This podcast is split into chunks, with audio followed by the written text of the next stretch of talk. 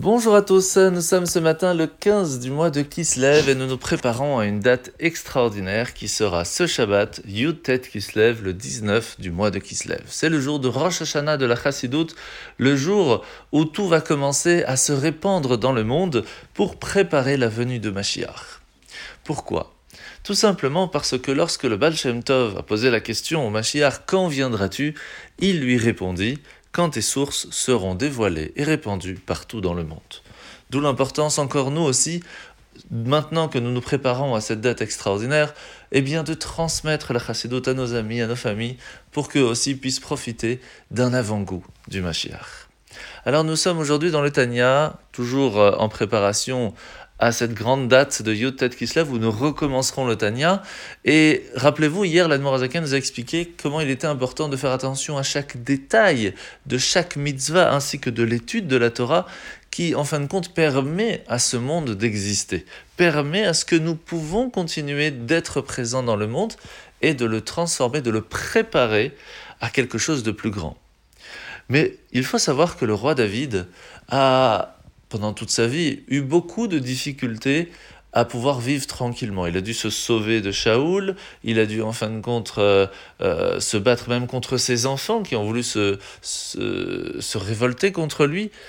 Et ce qui, ce qui est intéressant, c'est qu'à un certain moment, il va dire à Dieu, sache que pendant toutes les années de difficultés que j'ai eues, je n'ai jamais raté une seule fois le fait d'étudier la Torah et de prier et de faire les mitzvot. C'est quand même assez extraordinaire. Mais il va comparer la Torah, qui permet l'existence de ce monde, comme on l'a expliqué hier, à des chants et des louanges. C'est exactement ce que l'on a étudié hier. Et pourtant, il va être puni pour cela. Pourquoi? Tout simplement parce que ce que nous venons d'expliquer, ce n'est qu'une conséquence de la Torah. Mais ce n'est pas la Torah. La Torah n'est pas une lumière qui va simplement venir et donner la possibilité à ce monde d'exister. C'est une partie de la sagesse divine. Ça, c'est la grandeur de la Torah. Lorsque l'on va comprendre que l'âme de la Torah, c'est une partie intégrante de Dieu, nous aurons la possibilité de comprendre la chance que nous avons de l'étudier et grâce à cela de nous attacher à Dieu. La mitzvah de ce matin, c'est la mitzvah positive numéro 140. Alors c'est la mitzvah de compter les années du Yovel, donc du jubilé que l'on va compter à partir du moment où nous avons eu la chance de s'installer en Israël après la conquête avec Yahushua.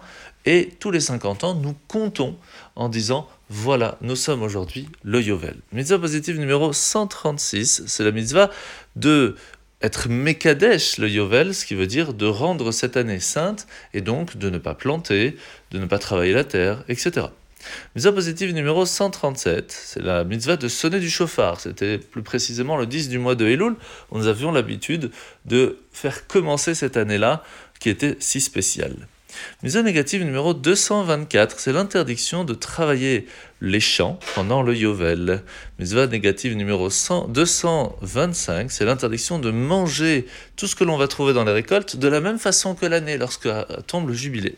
Mitzvah négative numéro 226, c'est l'interdiction d'aller récolter les fruits comme on en a l'habitude toute l'année pendant cette année du jubilé. Alors la paracha de la semaine, nous sommes paracha de Vaishlach, où lorsque Esav va approcher de Yaakov, il va lui présenter sa famille, il va se prosterner devant lui, il va lui offrir des cadeaux. Et c'est là qu'ils vont manifester tous les deux ce sentiment fraternel et vont s'embrasser. Il faut savoir que Yaakov avait reconnu que Esav avait des qualités qui surpassaient même les siennes. Et qu'il fallait, pour pouvoir amener le monde à son accomplissement ultime, travailler ensemble. Sauf que son dévouement fidèle à l'étude de la Torah, lui, il l'avait travaillé, mais Esav n'était pas prêt à se battre contre sa force brutale. Et donc Yaakov comprit qu'il devra lui aussi préparer le monde, préparer ses sentiments, ses qualités, qui pourraient être aussi des défauts, selon chacun d'entre nous, à devoir encore travailler sur nous, sur le monde, sur l'humanité, pour réussir à transformer tous ces défauts en des qualités magnifiques. Et grâce à cela, préparer alors Mashiach. Ce qui veut dire que chacun d'entre nous peut recevoir un potentiel qui pourrait être positif ou négatif. Mais en vérité, ce n'est ni l'un ni l'autre. Cela dépend de la façon dont nous allons les utiliser. et chacun d'entre nous a la force de pouvoir le faire d'une façon positive et donc de préparer le monde à Mashiach. Bonne journée à tous